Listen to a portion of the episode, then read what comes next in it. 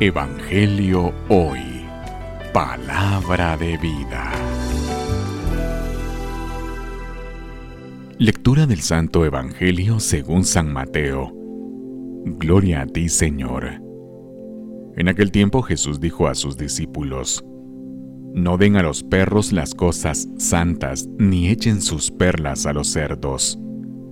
No sea que las pisoteen y después se vuelvan contra ustedes y los despedacen. Traten a los demás como quieren que ellos los traten a ustedes. En esto se resume la ley y los profetas. Entren por la puerta estrecha, porque ancha es la puerta y amplio el camino que conduce a la perdición. Y son muchos los que entran por él.